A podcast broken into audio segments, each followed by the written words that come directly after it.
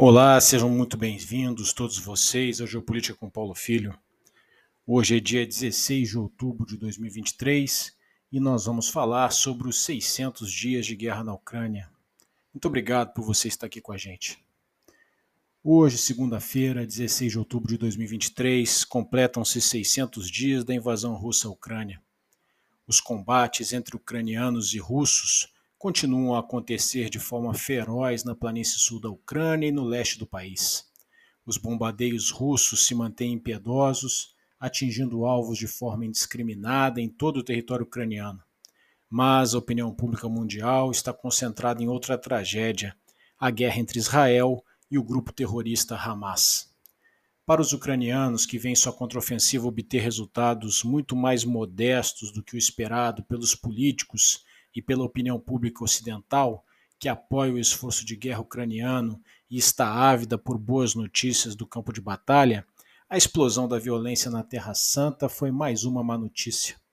O esforço de guerra ucraniano, totalmente dependente do apoio financeiro e material dos Estados Unidos e de seus aliados europeus, agora tem um competidor a dividir as atenções e recursos: o esforço de guerra israelense.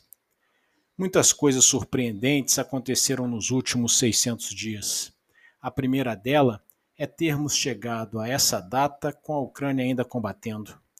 Quando, em 24 de fevereiro do ano passado, os russos invadiram o território internacionalmente reconhecido da Ucrânia, poucos poderiam prever que a resiliência das Forças Armadas e do povo ucraniano pudesse nos trazer a situação atual de 600 dias de resistência. Afinal, tratava-se de um ataque em quatro direções estratégicas, duas delas tendo a capital Kiev como objetivo, feito por aquele que é considerado o segundo mais poderoso exército do mundo. A Ucrânia era presidida por um político inexperiente em primeiro mandato, mal avaliado nas pesquisas, que nos cálculos russos não tinha condições de fazer face ao desafio e provavelmente fugiria do país. Para o presidente Putin e seu entorno, em duas ou três semanas no máximo, o exército ucraniano seria batido e seria instalado no Palácio Presidencial de Kiev um novo governo, chefiado por um líder amigável aos russos, no estilo da vizinha Belarus e do seu eterno presidente Lukashenko. Como se sabe, nada disso aconteceu. O exército russo apresentou falhas de planejamento, de liderança e de execução das operações militares que eram inesperadas em razão de sua fama. O exército ucraniano, por sua vez, bem liderado, bem treinado e usando uma estratégia inteligente, além de táticas, técnicas e procedimentos de combate muito eficientes, conseguiu resistir ao ataque inicial russo, ganhando o tempo necessário para que o indispensável apoio internacional e financeiro começasse a chegar. A liderança política ucraniana, por sua vez, surpreendeu. O presidente Zelensky não fugiu como esperavam os russos. Pelo contrário, fez o que se espera de um líder político de um país em guerra. Galvanizou a vontade de lutar de seu povo, reunindo os apoios internos necessários ao esforço de guerra, ao mesmo tempo que se iniciou uma incessante e bem-sucedida campanha internacional, angariando apoios materiais e financeiros que já somam cifras da ordem de dezenas de bilhões de dólares. A segunda surpresa foi o fortalecimento da OTAN. Há 600 dias, ninguém poderia prever que hoje a Finlândia seria o 31º da Aliança 31º membro da Aliança Atlântica, ou que a Suécia estaria às portas de se tornar o 32º. Os países renunciaram a políticas de neutralidade longevas e decidiram buscar abrigo no guarda-chuvas dissuasório da OTAN em uma reação ao expansionismo da Rússia, país contra o qual os dois estados nórdicos já guerrearam no passado. A resposta praticamente uníssona da aliança é a antítese do que foi expresso há menos de quatro anos pelo presidente da França, Emmanuel Macron, que afirmou literalmente que a OTAN estava em morte cerebral no dia 7 de novembro de 2019. O reavivamento da ameaça da guerra contra o inimigo comum foi responsável pela saída da aliança do estado vegetativo em que se encontrava, de acordo com o diagnóstico feito pelo presidente francês. A terceira constatação surpreendente foi a da maior liberdade de ação e autonomia do grupo de países que passou a receber a genérica denominação de Sul Global. Países africanos, latino-americanos, do Grande Oriente Médio, do Sul e do Sudeste Asiático, com especial destaque para a China e Índia, foram diretamente responsáveis por evitar que as sanções econômicas sem precedentes impostas pelos Estados Unidos, pela Europa e seus principais aliados, levassem a Rússia ao colapso econômico.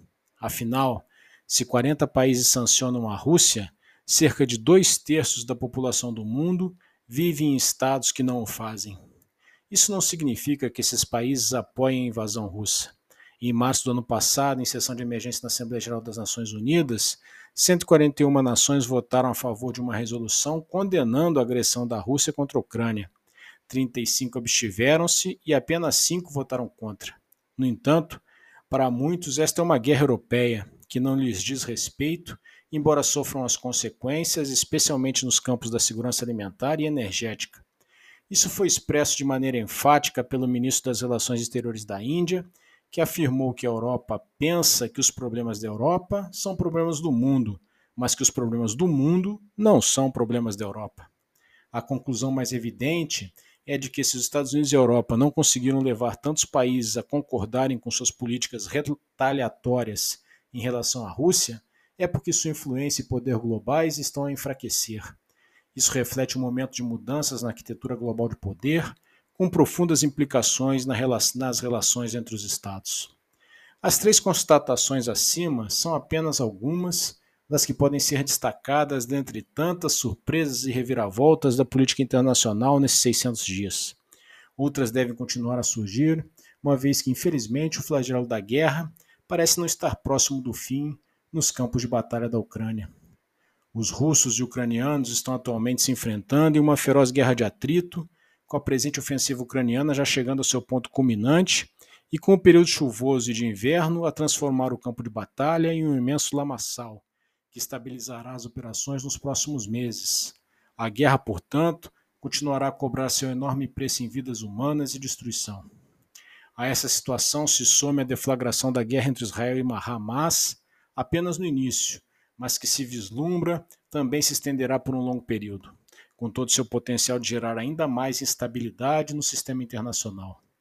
Os dois conflitos, separados geograficamente, estão interligados.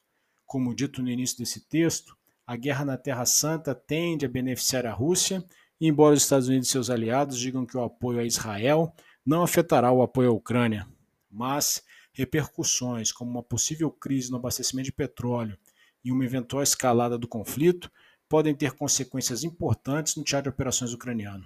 Isso sem falar nas surpresas e repercussões imprevistas que, assim como no conflito europeu, podem também surgir da guerra na faixa de Gaza. As guerras em curso afetam terrível e profundamente as pessoas das áreas conflagradas, mas não deixarão ilesos os habitantes dos demais países do globo. Todos já estão sendo indiretamente afetados e as coisas, infelizmente, não parecem estar destinadas a melhorar no curto prazo.